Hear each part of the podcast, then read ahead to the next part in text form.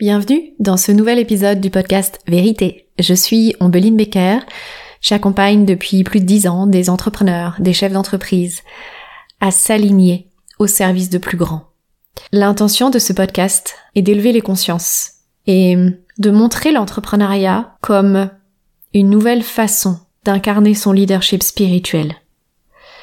Les entrepreneurs que j'invite dans ce podcast sont au service de plus grands, sont engagés au service de valeurs profondes, comme la contribution, la conscience, l'amour, l'intégrité, le partage, la solidarité, l'écologie. Au cours de ces conversations, ils expriment ce chemin de l'entrepreneuriat de l'intérieur pour déconstruire les idées reçues et changer un peu ce discours qui nous fait croire que l'entrepreneuriat est le nouveau Graal, que les entrepreneurs sont simplement en recherche de plus d'argent. Dans ce podcast, ce n'est pas ce que vous entendrez. Aujourd'hui, j'accueille Julien Musy, qui, pour ne pas faire exception à la règle, viendra nous parler en vérité de ce qui se cache derrière le business et plus particulièrement derrière l'argent du business. Julien a un parcours très inspirant, il va nous en parler. Il est connu comme euh, un des pionniers du business en ligne, de l'infoprenariat. Il devient millionnaire avant l'âge de 30 ans. Et ces dernières années, il vit une perte de sens. Cet épisode est un shoot de vérité. Encore plus peut-être que les précédents. Julien raconte autant ce qui le mène à cette réussite financière qu'à la perte de sens. Il raconte comment il passe du tennis en championnat de France junior à l'infoprenariat en passant par la pâtisserie au Japon. Quelle réelle motivation l'a poussé à devenir multimillionnaire? Comment, à partir de 2022, il vit une déconnexion et un décalage avec le message de son entreprise? Pourquoi il fait un rejet de son entreprise? Vous entendrez ces différentes étapes de conscience sur son parcours qui le mettent aujourd'hui sur le chemin de son véritable pourquoi. Je vous souhaite une magnifique écoute et je vous retrouve à la fin.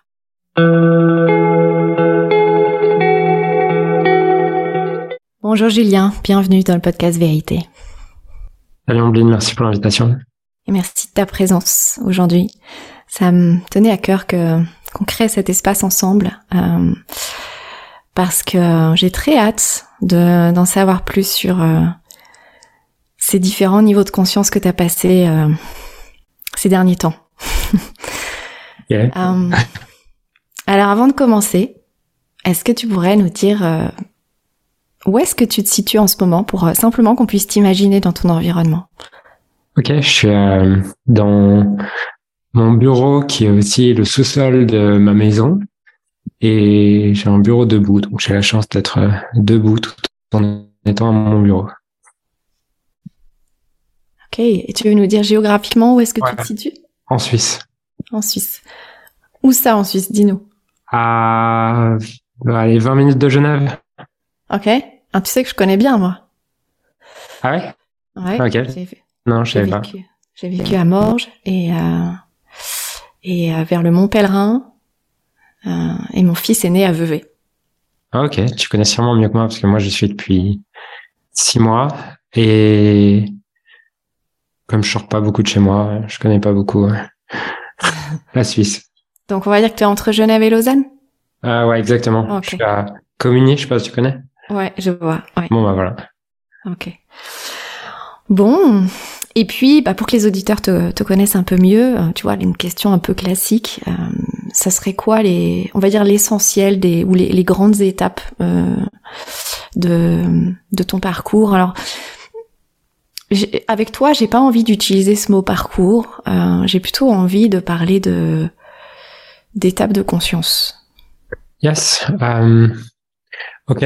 Bah alors, dans les grandes étapes de de conscience, disons que euh, j'ai eu la sensation d'avoir une enfance euh, vraiment cool, vraiment joyeuse. Euh, j'ai des très bons souvenirs de mon enfance, même si j'ai une famille assez atypique, dans le sens où j'ai jamais vu mon père. Je vivais, euh, jusqu'à mes 8 ans avec mes grands-parents et ma maman. On vivait dans la même maison, mais euh, ça m'apportait un bel équilibre. Avec euh, ouais, ça m'apportait un bel, bel équilibre. J'ai beaucoup aimé cette euh, cette enfance. À l'âge de de 6 ans, j'ai commencé le, le tennis, qui à la base pour moi était un jeu. Euh, mm. Et au fur et à mesure, c'est devenu euh, comment dire euh, presque un métier assez jeune, puisque je suis parti. Je, bon, à l'âge de 9 ans, 10 ans, je commence déjà à gagner des tournois nationaux. Et à l'âge de 12 ans, je pars en internat dans lequel je rentre une fois par un week-end par mois chez moi. Donc à 12 ans, c'est c'est tôt, mais c'était vraiment mon souhait parce que pour moi, c'était la manière de de, de vivre mon rêve en fait, de vivre mon rêve, euh, de de vivre une aventure euh, exceptionnelle euh, parce que j'allais pas à l'école, il y avait des profs qui venaient de 8h à 10h et derrière on jouait au tennis de 10h15 à 19h avec une pause d'une heure le midi pour pour manger. Donc énormément d'entraînement euh, dur physiquement, euh, dur physiquement, dur mentalement, mais je pense que quand c'est un choix et quand ça vient de toi et que c'est intrinsèque, bah c'est toujours plus facile, même si de l'extérieur ça peut paraître dur. Donc là-bas, je vis deux années extraordinaires dans lesquelles euh, j'ai, c'est ce que ce que j'en retire surtout, c'est la vie avec les copains là-bas, parce que euh, j'ai toujours eu du mal à avoir des amis dans un monde euh, on va dire normal et normé. Hmm. Euh, et le sport de haut niveau, c'est l'endroit où où j'ai pas l'impression d'être bizarre et où j'ai vraiment des amis euh, et j'ai des gens qui pensent comme moi. Parce que quand j'arrive au collège à, à 11 ans et que je suis pas encore en sport-études, franchement, j'arrive pas à m'intégrer euh, parce que je sais, je sais même pas d'ailleurs si j'ai envie de m'intégrer vraiment. Euh, les jeunes m'intéressent pas forcément, euh, les autres m'intéressent pas forcément. Je les trouve un peu chiants, peu d'ambition. Euh, je les trouve euh, étriqués dans leur vision des choses. Et le sport de haut niveau me permet. Passif. Ouais, passif, carrément, mm. exactement. Et le sport de haut niveau, du coup, d'avoir cet environnement-là, c'est c'est quand même un peu aussi une euh, une guérison en vrai euh, autour du fait que bah je peux avoir des des copains et je suis pas si bizarre que ça. Euh, j'ai la chance de beaucoup voyager aussi pendant pendant ces trois années en internat. Euh, je, je, je voyage beaucoup. Bref, c'est vraiment trois années incroyables. La troisième année, je fais une mauvaise saison. Euh, je perds deux trois matchs que je devrais jamais perdre euh, sur des des matchs vraiment clés. Euh, j'ai des balles de match en finale de championnat de France, je passe à côté alors que je dois gagner. Bref, deux trois matchs que je dois pas perdre, que je finis par perdre et qui font que je suis pas pris à l'INSEP l'année de mes 16 ans. L'INSEP c'est le centre national d'entraînement. Euh, c'est le centre national d'entraînement. J'y étais de mes 12 ans à, mes 15 ans dans le pôle France, mais pas dans le centre d'entraînement. Donc euh, ça, ça marque, euh, ça marque clairement un tournant dans ma vie puisque euh, je me retrouve à retourner vivre seul avec ma mère. Ma mère déménage à Paris pour que j'ai un cadre d'entraînement qui me permette de continuer à avoir à avoir de quoi m'entraîner et voilà de quoi m'entraîner et la petite ville du nord dans laquelle on vivait permet pas ça sauf que bah elle elle arrive dans une nouvelle ville on avait cet équilibre avec mes grands-parents qu'on a plus et je me retrouve seul avec elle. Et un truc que j'avais pas capté, c'est que ben c'est les dernières années, elle est devenue alcoolique. Donc je me retrouve seul à vivre avec ma maman euh, qui est devenue alcoolique. Et pour moi, ça c'est quelque chose qui, qui marquera vraiment un tournant dans ma vie, euh, puisque je je vais m'entraîner, mais petit à petit, au fur et à mesure des jours, je comprends que je veux rentrer le plus tard possible chez moi. Donc je m'entraîne de plus en plus dur et euh, je cherche à rentrer le plus tard chez moi pour pas vivre ce temps avec ma mère où je la vois dans un état qui euh, qui me rend profondément triste, euh, qui me fait souffrir. Et donc cette colère, cette rage, cette tristesse, je la mets sur le cours de tennis, ce qui me permet de faire six mois assez incroyables puisque du coup j'ai plus qu'un objectif, c'est de m'entraîner. Euh, je gagne tout avec un an d'avance ces six premiers mois.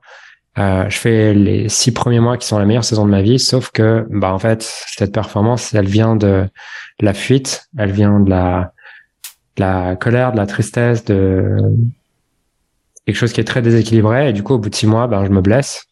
Euh, je peux plus plier le coude. Et euh, j'en arrive à prendre la décision d'arrêter le tennis. Parce que t'étais en, étais en réaction, en fait. Ouais, j'étais carrément en réaction. Et ce qui est marrant, c'est que je deviens vraiment euh, obsessif, je pense, en opposition à ma mère, euh, que je juge à ce moment-là comme, euh, disons, non responsable. Euh, ouais, j'ai plein de jugements à ce moment-là pour ma mère. Euh, ça, est-ce que ces jugements euh, en, en, reviennent un peu à ce côté passif, tu vois Ouais, carrément. ouais, il y a passif, il y a il y a passif et il y a surtout quelque chose qui est que moi, je grandis dans un monde où le maître mot, c'est la volonté, la maîtrise, le contrôle mmh. euh, de soi. Et pour gagner. Pour gagner, effectivement. Mais du coup, l'alcoolisme, c'est un truc que j'ai du mal à comprendre à ce moment-là. Mmh. Mmh. Euh, j'ai vraiment du mal à comprendre. Et ce qui, ce qui, euh, ce qui est le plus compliqué à comprendre, c'est que, ben ça, ça, tous les matins pendant cinq ans, on va dire, peut-être pas tous les matins, mais en tout cas euh, au moins deux matins sur trois. Elle vient me voir en pleurant, en me disant "Écoute, je suis désolé, je te promets que c'est la dernière fois." Et hum, ça, c'est un truc que au début je comprends pas. Je me dis comment il peut, comment elle peut me dire que c'est la dernière fois, alors que ben c'est pas la dernière fois et que ça continue tous les soirs de la même manière. Et je pense que c'est ça qui éveille cette quête en moi de comprendre pourquoi est-ce qu'il y a un tel décalage entre ce qu'on dit et ce qu'on fait. Euh, et c'est là que je commence à me passionner pour le cerveau, euh, la compréhension de nous-mêmes, les addictions, euh, comment on fonctionne. Et ça, ça marque ma vie parce que du coup, ça donne une autre raison d'être à ma vie, qui était avant d'être le meilleur au tennis. Et à ce moment-là, ça donne une autre raison d'être qui est, j'ai quelque chose d'encore plus important à comprendre, qui est pourquoi il y a un tel décalage parfois entre ce qu'on dit et ce qu'on arrive réellement à faire, qui est encore ma quête aujourd'hui, 15 ans après euh, et qui, je pense, le sera toute ma vie et d'aider les gens à reprendre le contrôle. Et en plus, en parallèle de ça, euh, moi, dans mon obsession, je développe euh, une forme d'obsession aussi sur la nourriture, puisqu'en arrêtant le tennis, euh, j'ai une euh, un paradoxe qui est que mon gros soulagement, c'est que je vais enfin pouvoir manger ce que je peux, ce que je veux, parce que ça fait 6-7 ans que je suis en restriction. Et de l'autre côté, j'ai une autre peur qui est que comme j'arrête le tennis, je vais aussi j'ai peur de perdre j'ai peur de prendre du poids. Et mon enfance entre mes 9 ans et mes 11 ans, elle a été marquée par ça, par le fait que bah, tous les entraîneurs me jugeaient trop gros. Euh, pour un sportif, sûr que j'étais rond, probablement un peu, un peu, un peu, plus rond que les autres sportifs. Et donc, j'ai entendu ces messages, je pense, qui se sont stockés dans mon subconscient. Et donc, à 16 ans, je suis terrifié de prendre du poids et je perds euh, 20 kilos. Donc, je, je descends à 55 kilos pour 1m80. Euh, donc, je sais pas si t'imagines. Bah, c'est oui, c'est ce qu'on peut appeler l'anorexie ou... Ouais, clairement. Je mm. suis clairement dans l'anorexie. Ça dure, euh, disons, 2-3 ans. Et après, ça, après, c'est, euh, je tombe dans une forme de boulimie qui est où je peux me faire vomir jusqu'à 10 fois par jour certains jours. Et je suis dans un déni à ce moment-là, mais c'est, je suis en train de vivre ce que j'ai tellement jugé chez ma mère. Euh, et c'est le paradoxe que je peux comprendre aujourd'hui dans les leçons qu'on peut vivre, mais à ce moment-là, je je le comprends pas et j'ai honte, j'ai terriblement honte de ça. J'en parle à personne, personne n'est au courant. Et donc, pareil, ça, ça me pousse à continuer à comprendre pourquoi est-ce que je fais ce que je fais, pourquoi, pourquoi est-ce que pareil, je me dis que c'est la dernière fois que je fais ça? Parce que dans l'anorexie, il y a quelque chose qui est dans la boulimie, il y a quelque chose que j'ai pu voir chez tous les gens qui sont boulimiques et chez moi-même, c'est que la première fois que tu te fais vomir, tu as l'impression d'avoir découvert quelque chose euh, que les autres que les autres n'ont pas compris et qui est un truc extraordinaire. C'est-à-dire que tu as trouvé un moyen de comme dans la spiritualité d'ailleurs. tu as, trouvé un moyen de, de manger que les autres n'ont pas compris mm. et euh, tu peux manger autant que tu veux et tu grossiras jamais. Sauf que six mois après, tu te rends compte qu'en fait, euh, tu peux plus faire marche arrière. Et là, t'en vient une sorte de, de descente aux enfers où tu as vraiment l'impression de perdre complètement le contrôle de toi. et ça, c'est la deuxième chose qui éveillera cette quête de, comprendre et ouais, de comprendre pourquoi j'ai un tel décalage entre ce que je me dis que je vais faire et ce que je fais réellement. Et en parallèle de ça, je vis des études de finance euh, qui n'ont aucun sens pour moi. Je fais mes études, euh, je rentre, je mange, je me fais vomir, je mange, je me fais vomir, ça m'occupe. Euh, en parallèle de la finance, c'est pas mal aussi. Ouais, et puis tu sais, avec le recul, j'ai compris aussi que bah, quand ta vie te nourrit pas, mm. c'est définitivement de trouver quelque chose qui a du goût et qui puisse enfin, enfin te nourrir. Mm. Euh, ce que j'ai sûrement essayé 7 ou 8 ans avec la nourriture que j'ai pas trouvé. Et pendant tout ce temps-là, euh, je, je cherche des solutions euh, en lisant, en, essayant des formations, des machins, de l'hypnose, euh, plein de trucs. Rien ne marche. Certaines choses marchent une journée, deux jours, mais à chaque fois je reviens au même point. Et il y a un changement qui sera majeur dans ma vie, c'est à 23 ans quand je viens de finir mes, je suis en train de finir mes études, donc je suis en stage de fin d'études. Et il y a un avantage quand tu es obsédé par la nourriture, c'est qu'en général, tu développes un talent là-dedans. Donc, je suis passionné de cuisine et de pâtisserie. Mm. J'ai notamment un blog euh, sur la cuisine et la pâtisserie. Tu l'as toujours? Non, j'ai arrêté. Je crois que tu dis j'ai un blog. Ouais. À, à, ce moment-là, ouais. T'as un blog à ce moment-là, ouais. Ouais, à ce moment-là, j'ai un blog que j'ai commencé à mes 17-18 ans. Et à 22 ans, j'ai ce blog qui fait des dizaines de milliers de visites par, par mois. Et pendant mon stage de fin d'études, je reçois un mail d'une société de production japonaise il me dit, on a vu votre blog, on cherche un Français pour euh, venir sur une émission euh, japonaise dans laquelle pendant un mois, il va faire le tour du Japon et il va pouvoir aller euh, découvrir tous les plus grands chefs japonais. Hmm. Et, moi, je me dis, waouh, trop bien. Du coup, j'y vais. je décide d'y aller. C'est deux jours avant la fin de mon stage de fin d'études, je vais voir mon manager. Je lui dis, est-ce que je peux partir? Il me dit, oui, pas de problème. Je pars au Japon et là, le, le première personne que je rencontre, c'est un producteur de riz c'est le meilleur producteur de riz du Japon.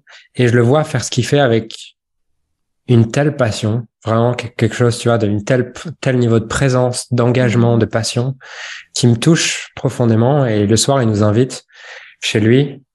Et là, je lui demande pourquoi est-ce que tu fais ce que tu fais? Et à, à ce moment-là, il me répond, bah, parce que pour moi, c'est une mission. Et ce moment, il est bouleversant pour moi parce que je vois à quel point il est touché et à quel point c'est une évidence pour lui de me répondre ça et à quel point il est en train de faire ce qu'il aime le plus dans sa vie. Et moi, au même moment, je me dis, c'est quoi ma mission? Et j'ai aucune réponse à cette question. Par contre, je sais une chose, c'est que c'est clairement pas de rentrer en France pour travailler dans la finance. Donc, je rentre le soir à l'auberge et j'envoie un mail à la banque, à la, chez qui je devais travailler en rentrant, et je leur dis, en fait, je prendrai pas votre CDI.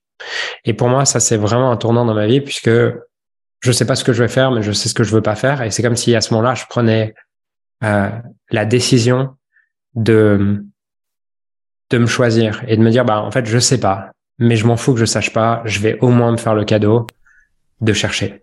Oui, parce que tu sais pas, mais en fait tu sais qu'il y a quand même autre chose. Ouais, voilà. Il y a une espèce de quête qui est là. Effectivement, je sais qu'il y a autre chose et il y a aussi un, un je sais pas, c'est un hasard ou quoi, mais en tout cas une une euh, quelque chose à ce moment-là qui qui est qui avait éveillé ça, c'est que dans l'avion pour le Japon, euh, je tombe sur un livre de de de Nicolas Proupin qui s'appelle Devenez ce que vous êtes. Euh, je lis ce livre dans l'avion et il raconte son histoire au début. Et son histoire, c'est il était sportif de haut niveau, euh, il s'est blessé, il s'est retrouvé dans un master de mathématiques appliquées qui est le même master que j'ai fait. Et il s'est rendu compte qu'il aimait pas sa vie et qu'il avait plein de symptômes, euh, de choses qui allaient pas. Et il arrive avec cette phrase qui est toute structure qui suit pas sa raison d'être s'autodétruire. Et pour moi, cette phrase à ce moment-là, c'est comme une révélation de, OK, voilà pourquoi je m'autodétruis depuis tant d'années. Voilà pourquoi je m'autodétruis depuis que j'ai arrêté le tennis. Parce que juste, je suis pas en train de suivre une raison d'être en fait. Je suis pas en train de suivre ma raison d'être. Je suis juste en train de vivre une vie qui a pas de sens pour moi. Hmm. Et donc là, euh, c'est comme une renaissance, une nouvelle vie à ce moment-là. De ouais, c'est comme une renaissance et une nouvelle vie à ce moment-là. Je finis ce voyage au Japon euh, et je commence à me demander qu'est-ce que j'ai envie, je trouve un premier job qui est pas le truc le plus incroyable, mais au moins euh, je fais ce que j'aime. Je, suis attaché, je travaille dans les relations presse, dans la cuisine et la pâtisserie. Euh, trois mois après, je tombe sur sur des trucs à propos du business en ligne qui te disent que tu peux vivre euh, de ton blog. J'achète une première formation. Là, on est en quelle année à peu près? Là, on est en 2015. Ouais, 2016. les débuts aussi de l'infoprenariat et tout ça. Ouais, 2016. 2016, effectivement. les débuts en France, en tout cas. Ouais. Et là, du coup, j'achète une formation et je j'applique tout ce qu'on me dit. Et un mois un mois après, comme j'ai déjà une audience, en fait, j'ai déjà une audience depuis depuis des années, mais je savais même pas qu'on pouvait en vivre. Et je lance une première formation sur la sur la sur la pâtisserie à ce moment-là, et je fais 7000 euros en quatre jours. Hmm. Euh, et là, je comprends qu'en fait, je peux vraiment vivre euh, une autre vie et je peux monétiser ce que j'ai envie de monétiser. Et en parallèle, je fais une école de coaching parce que à la base, je crois que j'ai avant tout envie de me comprendre, euh, comme je pense beaucoup de coachs dans le fond. euh, je, fameuse quête de soi.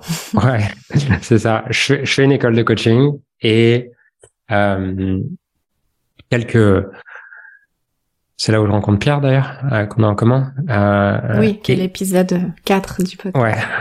je, je, rencontre Pierre à ce moment-là. Euh, quelques mois plus tard, je fais mes premières conférences sur euh, la confiance en soi, des trucs comme ça. Je me fous un peu de combien il y a de personnes. Ce que je sais, c'est que j'ai envie d'apprendre à parler en public. J'ai toujours été j'ai toujours été ultra timide, euh, eu peur de parler aux gens, tout ça.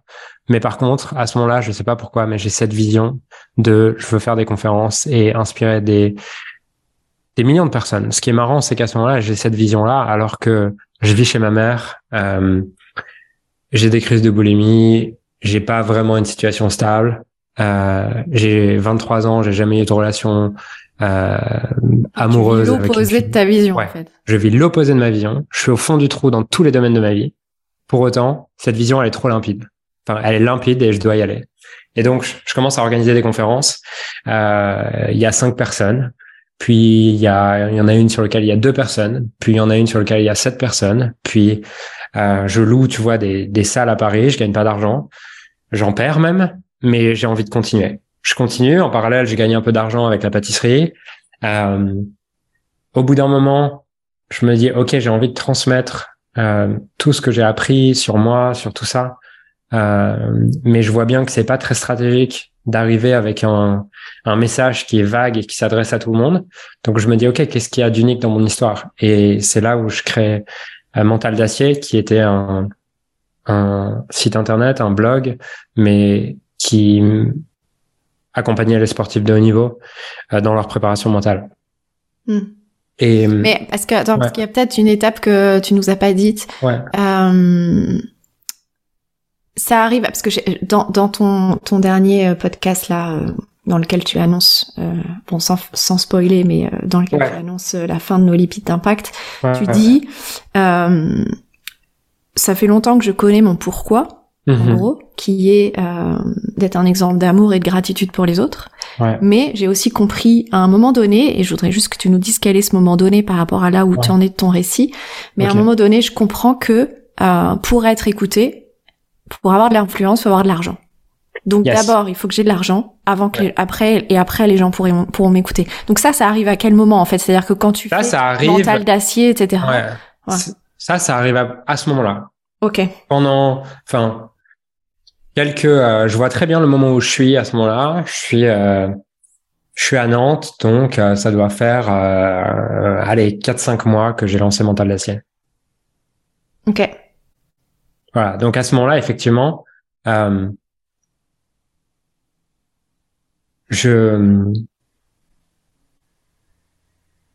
je me rends compte, à tort ou pas, hein, d'ailleurs, je sais pas, mais en tout cas, à ce moment-là, je, je, je, manque l'idée que euh, si je veux pouvoir inspirer des millions de personnes, si je veux pouvoir toucher énormément de gens, ben il faut que j'ai de l'argent et il faut que je sois reconnu dans ce monde.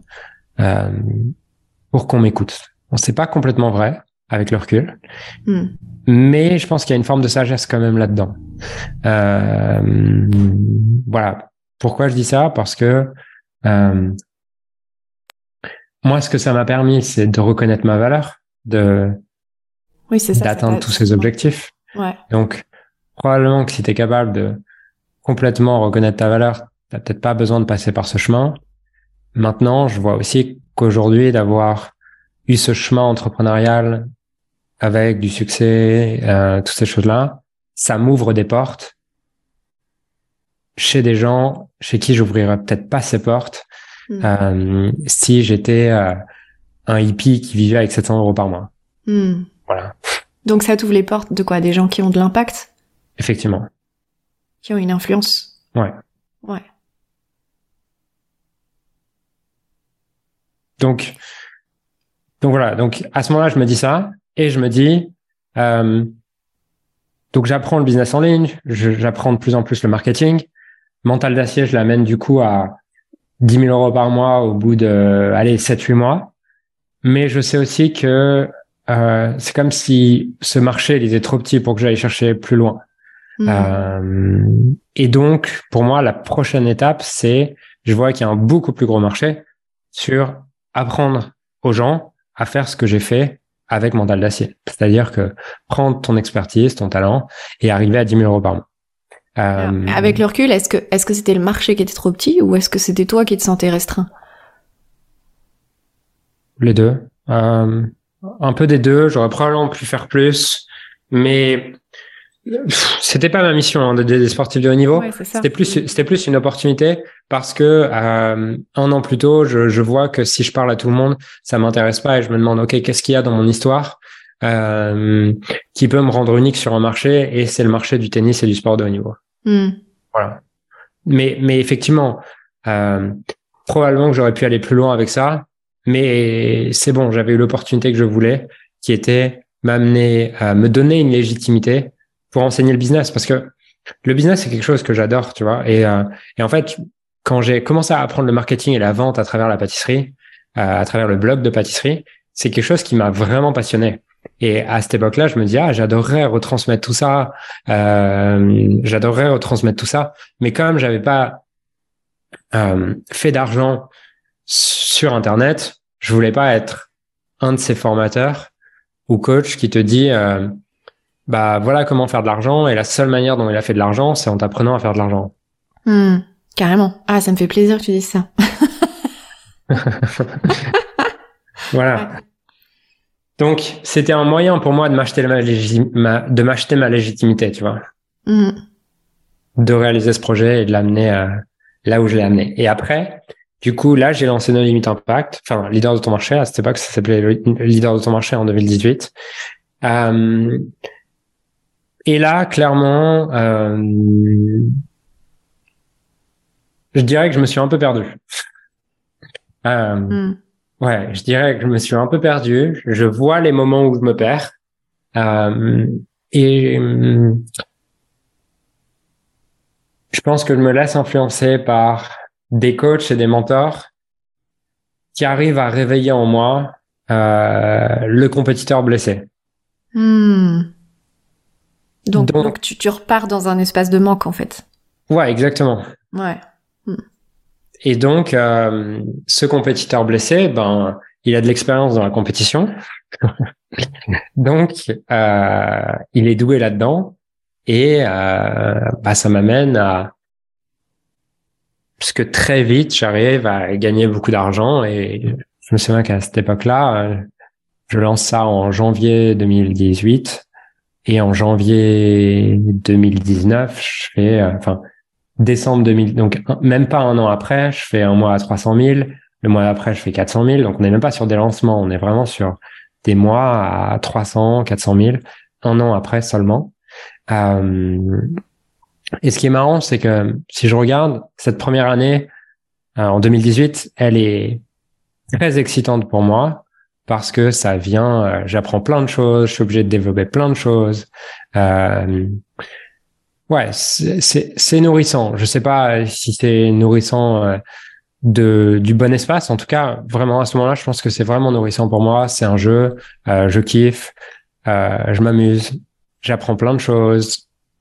Ouais, c'est cool. une façon de te nourrir. Ouais, c'est une façon de me nourrir. Franchement, c'est cool. Mm, mm.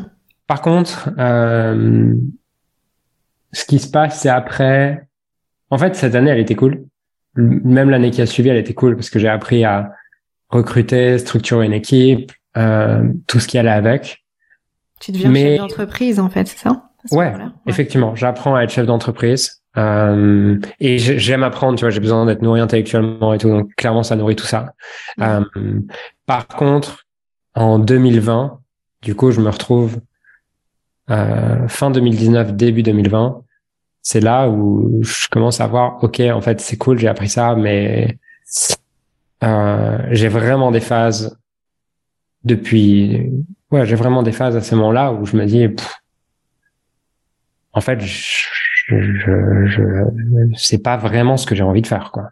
Mm. Euh, c'est pas vraiment ce que j'ai envie de faire. Je vois que je suis un peu, euh, avec le, ça, je le vois avec le recul. Hein, C'était pas aussi limpide sur le moment, mais je vois que mon besoin de performance a pris le pas sur ce que j'avais en- vraiment envie de faire et la vision.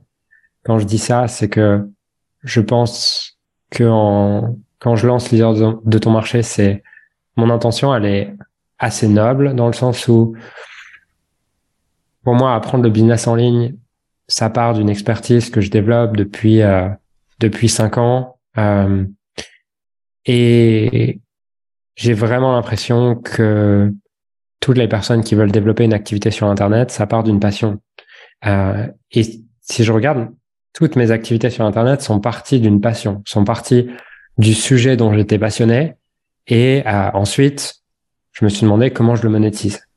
Et il y a un truc qui me déplaît vraiment à partir de 2020 et qui fait pas du tout sens pour moi, c'est de me rendre compte qu'en fait, j'accompagne plein de gens qui partent de comment je peux gagner de l'argent. Et pour Mm. moi, ça, c'est un truc que j'arrive pas à comprendre. Vraiment, même aujourd'hui encore, hein, tu vois. Euh, et et ça, ça me ouais, ça me dégoûte un peu en fait. Euh, ça me dégoûte un peu. Je me dis, j'ai pas envie d'accompagner ces gens-là et que je pense pas que ça soit réellement possible d'être épanoui si ta première réflexion business, c'est comment je peux gagner de l'argent. Je Mhm. pense que la manière de s'épanouir dans le business, c'est de partir de qu'est-ce que j'ai profondément envie de faire de ma vie. Et une fois que tu es clair là-dessus, te demander, OK, maintenant, comment je peux monétiser ma vision, mais pas l'inverse, en fait. Comment je Mhm. crée une vision factice parce qu'il faut que je gagne de l'argent. Euh, et donc, euh, là, à partir de 2020, effectivement, j'ai des phases de up and down dans mon énergie, des, de, de, ouais, des phases de up and down dans mon énergie, dans mon envie, euh, dans tout ça. Et, euh, et il me faudra euh, deux ans, deux ans et demi Mm. pour m'autoriser à reconnaître que ces phases de up and down, elles sont juste euh, des feedbacks pour me dire que je suis pas au bon endroit. Est-ce que c'est euh, est-ce que c'est une nouvelle initiation de de, de l'amour? Euh,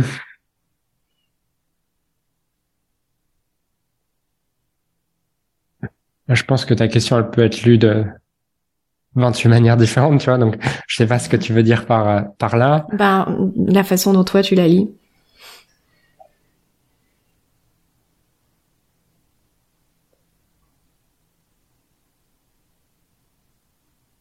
En tout cas, ce que je crois, c'est je sais pas répondre directement à ta question, mais ce que je crois, c'est qu'on a tous une raison d'être qui est singulière. Euh, un destin qui est singulier quand on est connecté à son cœur et à son intuition.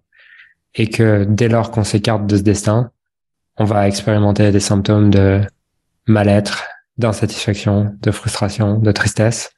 Et que, à ce moment-là, durant ces deux années, j'ai expérimenté beaucoup de ces symptômes pour me forcer à voir qu'il y avait un autre chemin possible pour moi. Mhm. Donc, euh, Ouais. peut-être Et, que euh, c'est une initia- peut-être que c'est une initiation de l'amour. Oui, c'est comme euh, c'est comme cette époque de- d'anorexie de boulimie. où Ouais, tu te clairement. nourris, mais où, où tu vis le, où tu nourris le manque finalement. Ouais. Tu te remplis, tu te vides et, où tu parlais de guérison. Et finalement là, c'est aussi une autre phase de guérison après une période où tu t'es nourri, mais où tu t'es rendu compte que que finalement tu te nourrissais par un manque. Ouais, carrément. Et tu sais, c'est marrant que tu, re, que tu rementionnes cette, cette partie parce que euh, pour moi, effectivement, cette phrase, toute structure qui suit pas sa raison d'être, elle, elle veut dire, elle signifie énormément pour moi. Ouais. Euh, et je l'ai compris à un niveau individuel lorsque à mes 23 ans, lorsque j'ai regardé en arrière ces années de boulimie et j'ai compris à quel point cette phrase s'appliquait à mes différentes années. Mais je l'ai compris là, du coup, l'année dernière, euh, à quel point cette phrase s'appliquait aussi à une structure euh, et à un groupe. Mmh. et un système, en fait. Mmh. Ouais, et à un système, effectivement. Mmh. Et donc, euh, donc ouais, à ce moment-là, je, je détruis l'entreprise parce qu'elle suit plus sa raison d'être de base. Donc ça c'est 2020, enfin c'est c'est aussi. Alors t'es t'es où dans le monde à ce moment-là? Parce que c'est bah, justement, le début du Covid et tout ça. Je crois que mon instabilité à ce moment-là sur ce que je veux euh, se traduit dans ma zone géographique puisque je dois euh, alors en 2020 je déménage à Malte. Finalement mi 2020 je vais passer huit mois à Bali. Euh, après, je reviens deux mois en France, puis je repars à Dubaï pendant six mois, euh, puis je reviens en France. Mais si je compte, j'ai dû déménager 40 fois en en trois ans. Hmm. Et 40 fois, c'est pas c'est pas un chiffre sorti du chapeau. Ça doit être très proche de, de la réalité. Je pas compté, mais là, en regardant rapidement, c'est 40 fois à peu près. Je vis en Airbnb pendant trois ans. Ouais, donc t'es, on va dire, t'es T'es nomade. Ouais, exactement. T'es digital nomade, entre guillemets. Ouais. Ok. Et à chaque fois, euh, est-ce que, chaque lieu vient apporter quelque chose, vient te nourrir d'une façon ou d'une autre? Te nourrir ou, te dépouiller d'ailleurs? Ouais, plutôt me. Alors, Malte, euh, me dépouiller, clairement. Je vois à quel point, en arrivant là-bas, je me sens vide et à quel point ça caractérise mon état de conscience du moment qui est, ben, on va prioriser l'argent avant ton bien-être, qui est la raison pour laquelle je suis à Malte.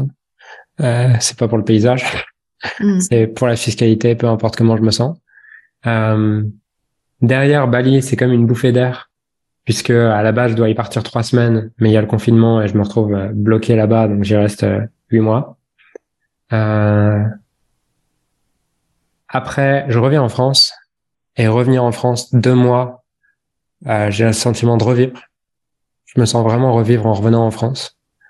Euh, ce qui est marrant, c'est qu'en revenant en France, c'est deux trois mois où le business fonctionne plus et où j'ai envie de tout arrêter. Euh, finalement, je repars à Dubaï parce que ma compagne de l'époque et euh, veut pas du confinement et du coup elle me dit ben moi je veux pas de ce truc viens on va à Dubaï. Elle va à Dubaï elle me dit de toute façon j'irai à Dubaï quoi qu'il arrive. Moi je dis bon bah ok suivons là. Je vais à Dubaï. À Dubaï ça me plaît pas du tout. Ça m'avait pas du tout plu. Euh, ouais bah oui c'est ce que tu as dit euh, vouloir gagner de l'argent et que ce soit ta première motivation c'est sûr que c'est c'est peut-être un des endroits dans le monde où ou c'est un peu ça, non? Ouais, carrément, carrément, effectivement. Et j'ai vu à quel point Dubaï m'avait fait euh, augmenter mes désirs financiers, tu vois. Enfin, je, voyais à quel point c'était une lutte de sentir que dans cet environnement, c'est comme si tu étais obligé de vouloir plus. Tu vois, je suis hmm. complètement d'accord avec les entrepreneurs qui te, qui te disent, ouais, Dubaï, d'un coup, tu penses plus grand et tout. Ouais, effectivement, mais est-ce que penser plus grand m'amène à penser plus juste pour moi? Je suis pas sûr. Euh, donc, euh, pour moi, c'est vraiment ce truc de, je vois tout le monde surexcité de Dubaï à ce moment-là, mode, c'est trop bien, on pense plus grand, et moi, j'ai l'impression que. Bon. Ouais, voilà. Dubaï, c'est quand même une, aberration écologique, hein, donc on pense plus grand, mais au détriment de l'intégrité de la planète. Ah bah, si si tu connais euh, un peu la spirale dynamique, je pense que ouais. Dubaï, c'est le orange, euh, c'est l'apogée du orange, quoi. Ouais, de, Ken Wilber, on l'a, on l'a mentionné dans l'épisode avec Benoît de Bonne Gueule. Ok, ouais.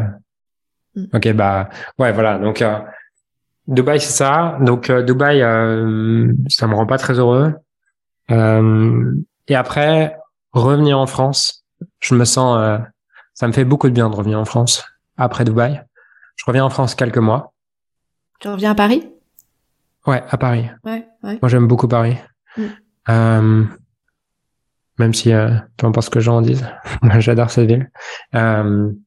Et puis, il se passe quelques mois à Paris. Euh, et puis, on décide de se séparer avec, euh, avec mon ex. Et là, c'est comme... Euh, bah, ça me force à regarder qu'est-ce que j'ai vraiment envie, en fait. Et d'un coup, euh, plus rien ne m'attache à rien. Euh, j'ai plus d'appart. J'ai plus de compagne. c'est comme si j'avais plus c'est comme si je pouvais euh, lâcher le personnage en fait. Et quand, mhm. ouais, c'est comme si je pouvais lâcher le personnage. Donc ça, ça a lieu euh, février de, fin février 2022. Et euh, le mois de mars est un mois intense puisque je dois avoir 14 jours de séminaire sur le mois de mars. Euh, t'es pas, t'es pas né au mois de mars d'ailleurs? Si. Ouais.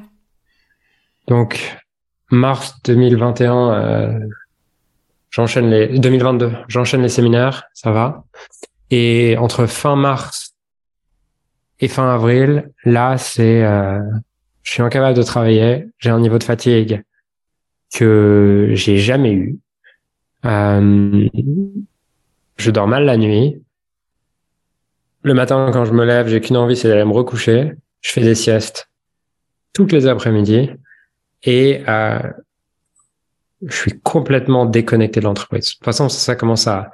En fait, c'est ce qui se passe aussi entre fin 2021 et là, ce mois de mars 2022. Euh, en fait, moi, j'envoie des messages qui sont complètement contradictoires euh, avec ce que l'entreprise défend. C'est-à-dire que notre chiffre d'affaires, il dépend euh, des pubs, de tout ça, de euh, ce que produit David à ce moment-là. Et moi, sur mes réseaux sociaux, bah, en gros, j'envoie euh, le message que les gars, c'est de la merde de vouloir de vouloir gagner de l'argent et qu'il y a autre chose. Sauf que euh, et l'entreprise s'appelle Nos Limites Impact. Oui, il y a ça, mais il y a surtout que toutes les pubs, toutes les pubs et tout ça, c'est ma tête, tu vois. Donc c'est un peu bizarre d'avoir des messages complètement contradictoires. Mm. Euh, et, et, à ce moment-là, je me vois, euh, je me vois, euh, je me vois sur les pubs et tout, et ça, ça me dégoûte, tu vois. Euh, ça me dégoûte et, je, et à ce moment-là, je commence aussi à me dissocier complètement de l'entreprise. Quand quand on parle de nos limites impact, je dis ouais eux, tu vois. C'est mhm. plus euh, c'est plus nous, c'est eux. C'est euh, euh c'est c'est eux quoi. et je, je commence vraiment à dissocier complètement de ça, euh, de plus en plus, au point même que je raconte des trucs on est en janvier, je fais une journée de, tournage et à la fin, je, raconte à quel point c'était douloureux pour moi de scripter les, de, de tourner les prochaines pubs. Euh, tout cas. T'as quoi T'as un sentiment de trahison envers toi? C'est, Non, c'est pas trahison, c'est putain, mais les gars, vous, c'est, c'est, attends, c'est quoi le sentiment? C'est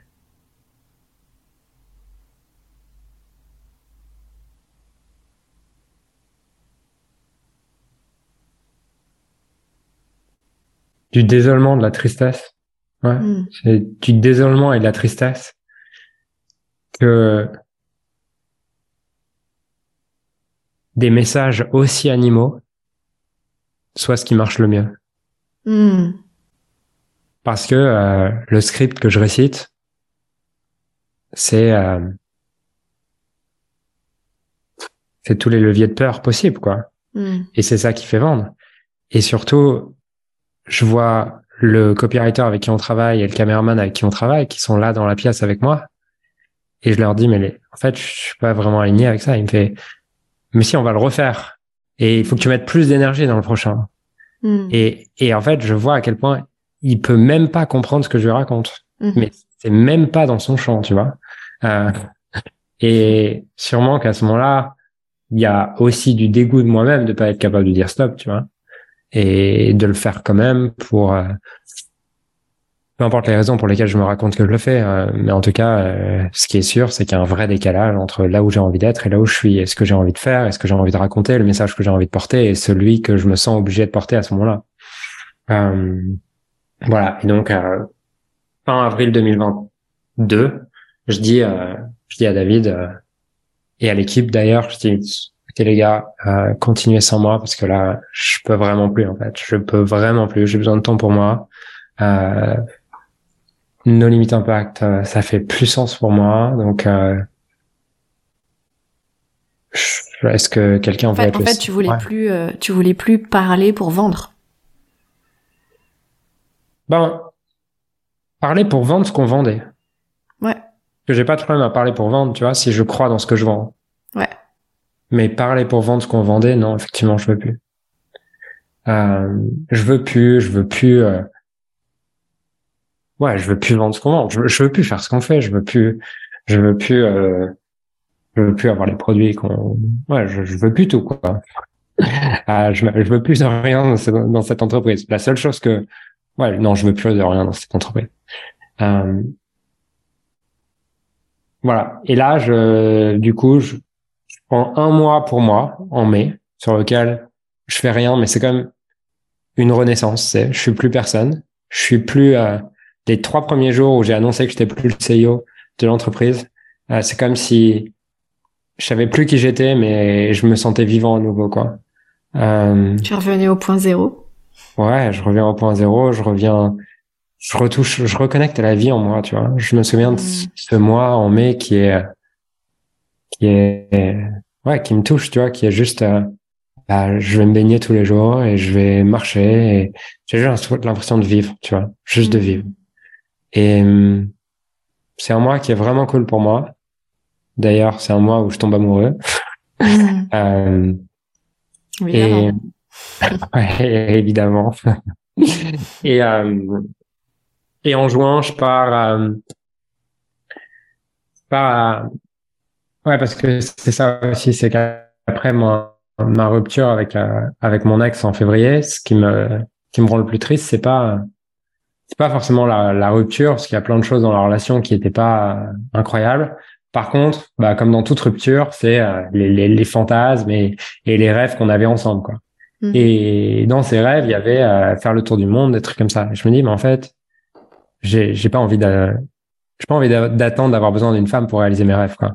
Et donc, donc deux trois semaines après, je me dis, qu'est-ce que j'ai envie de faire dans le monde? Et je m'organise du coup euh, une retraite à Sydney, j'ai toujours rêvé d'aller en Australie, euh, une retraite en Amazonie, au Pérou, et je m'organise un tour du monde en 30, 32 jours, je crois. Je fais le tour du globe en 32 jours.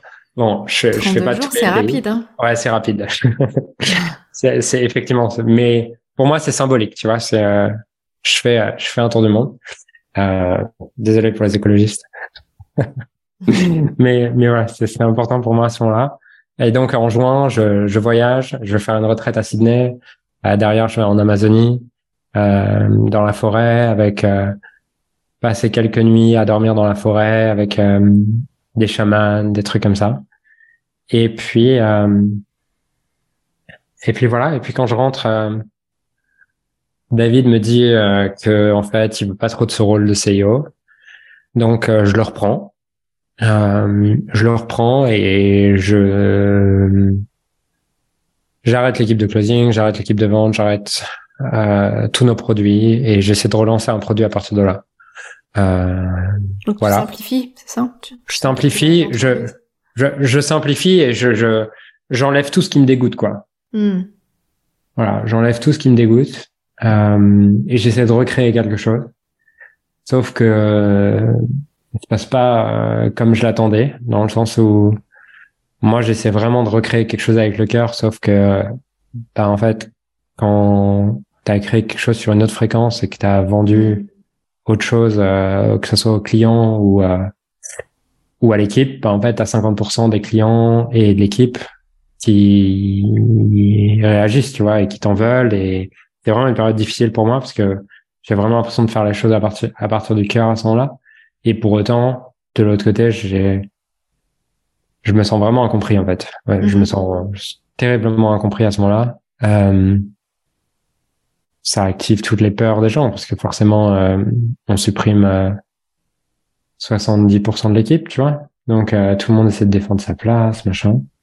Moi, j'essaie de dealer avec tout ça. Et c'est assez compliqué c'est vraiment assez compliqué à ce moment-là, j'imagine que la perception des gens, c'est euh, bah, c'est tout sauf le cœur de faire ça. Ouais, exactement. Pour eux, c'est euh, les, les, les, messages que j'entends à ce moment-là, c'est euh, je dégage tout le monde pour faire plus de profit. Ah ouais, ouais. ouais. Eh ouais. Euh, voilà.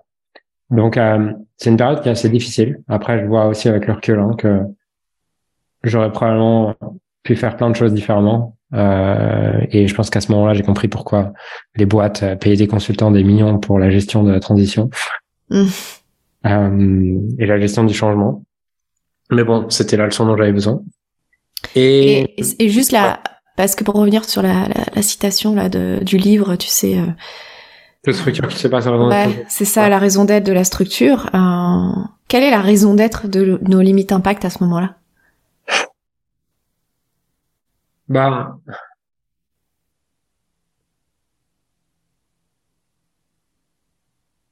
je sais pas répondre. Je sais pas pourquoi je sais pas répondre, mais je, ouais, je sais pas répondre. On, laisse, euh, on la laisse ouverte. Si, bah si, bah, enfin clairement. Ouais, ok, c'est bon. Euh, la, le truc le, le, plus vrai qui existe, euh, mm-hmm. pour renouveler le nom de ton podcast, c'est euh, c'est de me rendre libre financièrement hmm. et de me créer l'autorité nécessaire pour aller à la prochaine étape de ma vie, tu vois. pour avoir de euh, l'influence, pour être écouté. Effectivement, clairement, c'est c'est clairement ça. Euh... Ouais, c'est clairement ça. Donc, euh, Ouais, voilà. Donc c'est ça. Même si euh, on peut raconter ce qu'on veut d'autre par-dessus, bah c'était ça la première mission. Mm. Euh, et voilà. Et donc là, c'est un peu le chaos euh, en septembre. Euh, c'est un peu le chaos en septembre. Et puis les mois qui suivent, c'est comme si moi, je, je, ça fait depuis euh, juillet, août que j'ai recommencé beaucoup d'individuels. Euh, je sens que je me, je me nourris vraiment de ça. J'adore ça. Euh, je suis inspiré par ça. Et hum, ouais, c'est comme si j'arrive plus à. Il y a, y a trop de.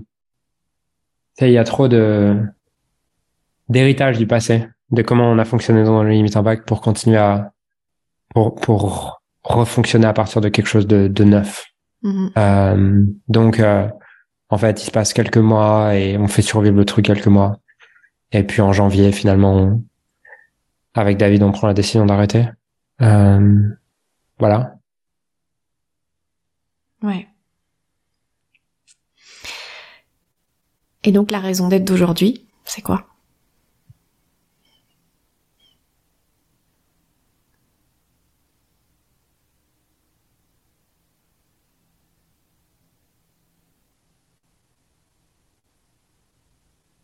Je dirais que c'est euh,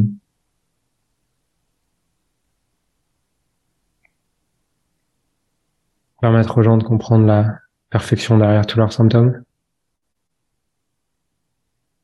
et d'accéder à de l'amour et de la gratitude pour ce qu'ils ont aujourd'hui pour créer à partir de cet espace.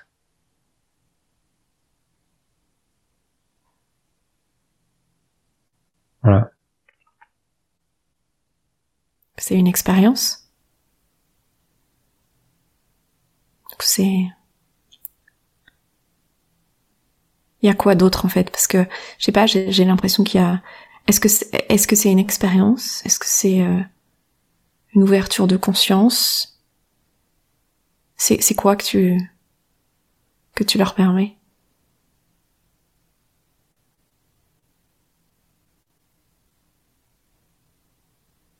Ouais, effectivement, je pense que je permets effectivement une expérience, je permets une ouverture de conscience et je permets de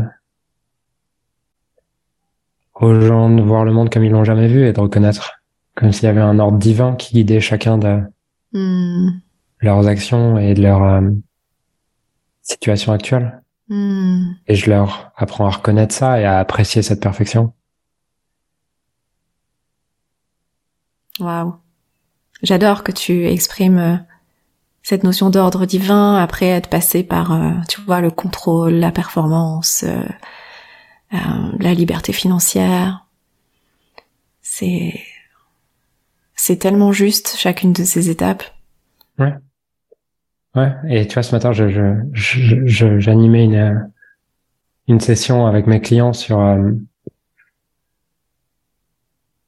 je crois que le titre, je sais plus, c'était un titre pour qu'ils viennent, quoi. C'était euh, performance ou un truc comme ça. Et la conclusion, c'était, je crois que le plus gros moteur de performance sur le long terme, c'est la gratitude pour ce que tu as maintenant, en fait.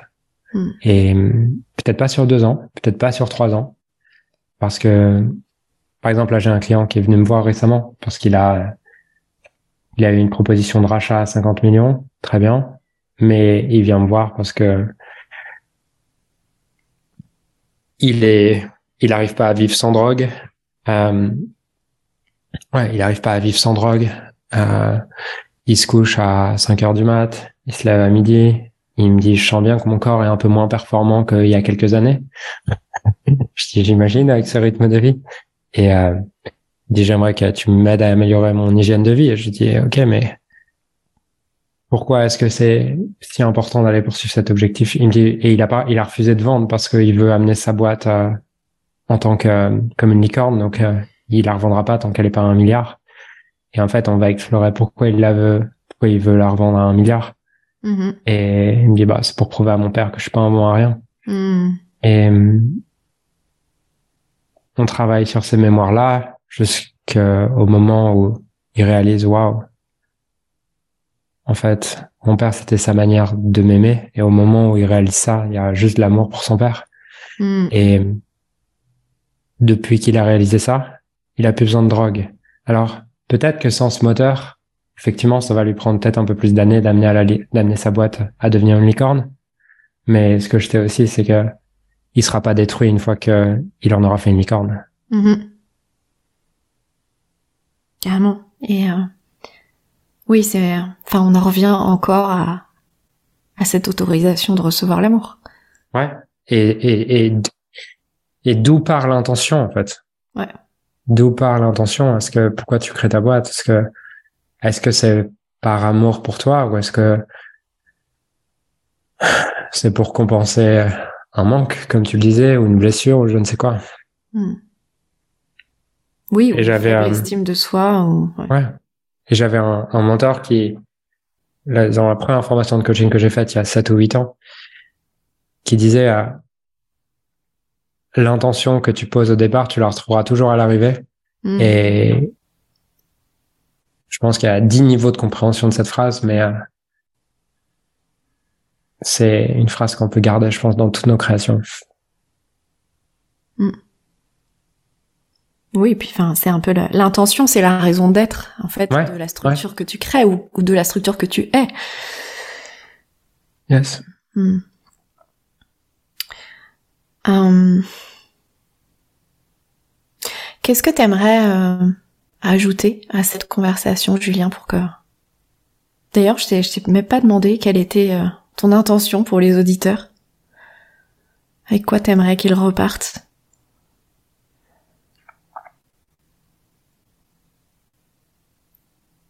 Je crois qu'on a tous des endroits dans notre vie où on essaie quand même de forcer et on essaie quand même de de lutter face à des symptômes qui peuvent prendre la forme de de douleur, de fatigue, de tension, de pensée, de discours, de manque d'énergie, de manque de clarté, peu importe les symptômes. Et euh, je crois qu'on vit dans un monde qui nous encourage à passer au-delà de ces symptômes. Et euh, moi, ce que je, ce qui est profondément important pour moi de transmettre aujourd'hui, c'est que ces symptômes, ils ont une raison d'être et ils sont pas là pour être supprimés, mais pour être écoutés et pour s'ajuster à partir de ça. Euh, et c'est ce que j'ai appris, c'est 15 dernières années et que je vais probablement encore apprendre pendant les 100 prochaines années. Mm. Mais euh, pense que ouais, c'est vraiment le, le le message qui est fort, qui est important pour moi, c'est de voir à quel point tout ce qui existe a une raison d'être. Et si ça existe, c'est que c'est là pour nous apprendre quelque chose et que c'est pas à travers notre petite volonté d'humain qu'on va réussir à dépasser un ordre divin qui vient nous amener ces symptômes dans nos vies pour nous amener à comprendre ces choses-là. Mm. Et je pense qu'il vaut le coup de s'arrêter à certains moments et de se demander, tiens, qu'est-ce que ce symptôme? Qu'est-ce que ce truc que j'aimerais éliminer de ma vie est en fait en train de m'amener? Et ouais, c'est ce que j'ai envie de transmettre aujourd'hui. Mm. J'aime beaucoup. Et euh, c'est la deuxième conversation que j'ai en deux jours où on en vient à parler d'ordre divin. Euh, merci Julien pour tout pour ce que tu transmets. Et donc qu'est-ce que qui qu'est-ce qui te semblerait nécessaire ou qu'est-ce que tu aimerais ajouter à cet espace euh, pour qu'il te semble complet ou pour que selon l'ordre divin il soit complet?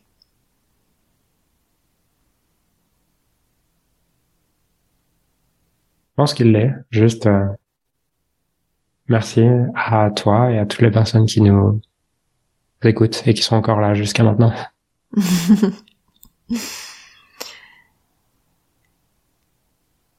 J'ai juste euh, trois petites questions pour terminer, si c'est ok pour toi. Yes.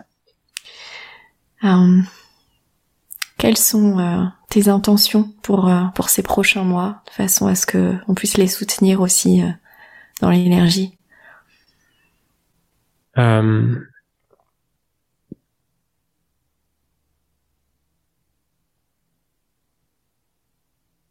La première, c'est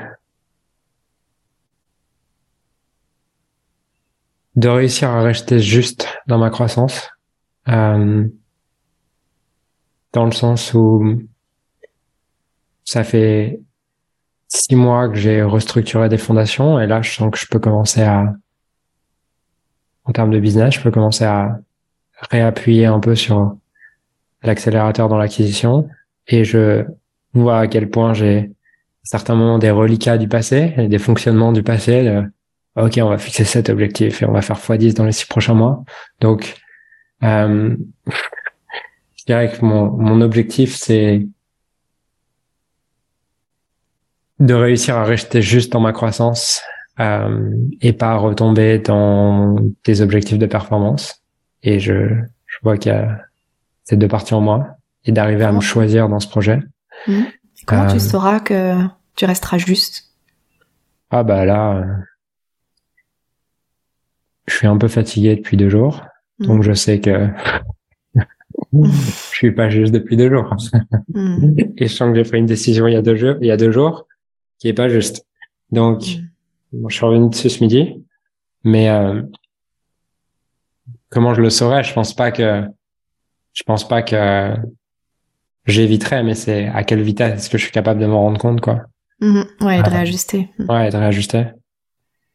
Donc, euh, je crois que c'est mon principal objectif parce que je sais que au degré où je suis juste avec moi, je suis juste avec les autres, avec le marché, avec ce que tu veux, quoi. Donc, enfin, je crois que j'ai que cet objectif. Ok. Et euh, qui aimerais-tu entendre dans ce podcast Vérité? Hmm. Alec Henry et Max Piccinini. Hmm. Merci. Ouais, j'ai envie de, j'ai envie de pouvoir les entendre dans ton espace à toi. Hmm. Et enfin, ma dernière question, Julien. Avec quoi toi tu repars de cet espace? Bon, il y a, y a un truc, c'est, euh, je suis obligé de le poser, mais j'ai envie de partir en week-end, parce que j'ai vraiment envie d'être en week-end, Ah bah oui. On est vendredi, euh, presque 16 heures. Ouais, et surtout, j'ai, j'ai été en séminaire la semaine dernière, j'ai pas pris un week-end depuis pas mal de temps. Euh, voilà, donc ça c'est le premier, je me sens fatigué. Où est-ce que tu vas? Si tu as envie de le partager. Près d'Annecy. Près d'Annecy, ok. Voilà, enfin, ouais. Donc pas très loin, t'as pas, t'as pas. Non, pas très loin, mais j'avais juste envie de passer un week-end à l'hôtel tranquille et de rien faire pendant pendant deux jours. Euh, donc je repars avec ça. je suis obligé de le poser. Et ensuite, euh, j'ai euh, j'ai beaucoup apprécié cette conversation parce que j'aime j'aime le bah je trouve que tu incarnes bien euh, incarnes bien le nom de ton podcast et il y a je sais pas si c'est moi relativement à toi ou si tout le monde s'en sert avec toi mais euh, effectivement j'ai la sensation qu'on est comme euh, ah épié c'est pas le mot euh, mais qu'on n'a pas trop le droit de raconter de la merde dans ton podcast, tu vois.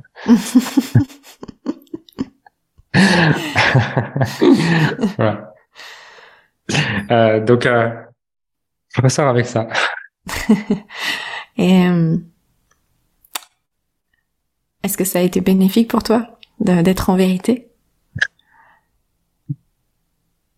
Euh... Ou est-ce que c'était chiant, tu vois? Non, non, non, non. non. Euh, moi, j'aime j'aime bien ça. Donc, euh, non, c'était cool. Enfin, je, oui, j'aime ce genre de, de podcast, ouais. Hmm. Merci, Julien. Euh, j'aime j'aime sortir d'un épisode et me dire, j'ai eu quelqu'un en face qui m'a forcé à ne pas raconter ma sauce de d'habitude. Hmm. c'est vrai. Bah, c'est toute l'intention de ce podcast. Donc, euh, je suis très très touchée que que tu que ce soit ta perception. Yes.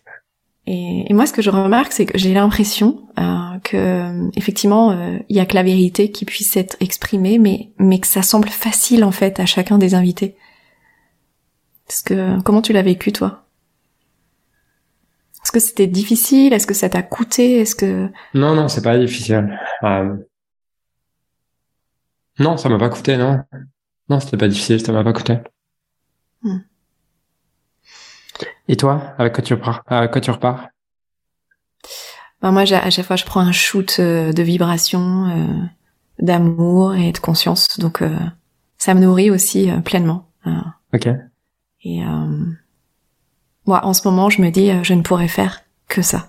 Ces, ces conversations, créer ces espaces, en fait. Voilà. Ok.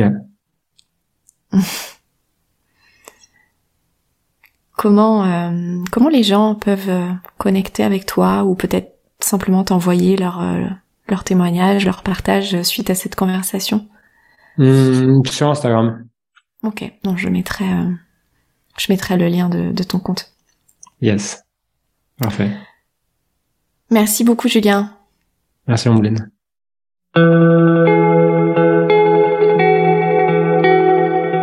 Merci d'avoir euh, écouté jusqu'à la fin de cet épisode. J'espère que ça vous aura ouvert de nouveaux champs des possibles, un nouveau niveau de conscience, de nouvelles idées, une nouvelle perception de votre euh, posture d'entrepreneur pour la suite, l'avenir de votre entreprise.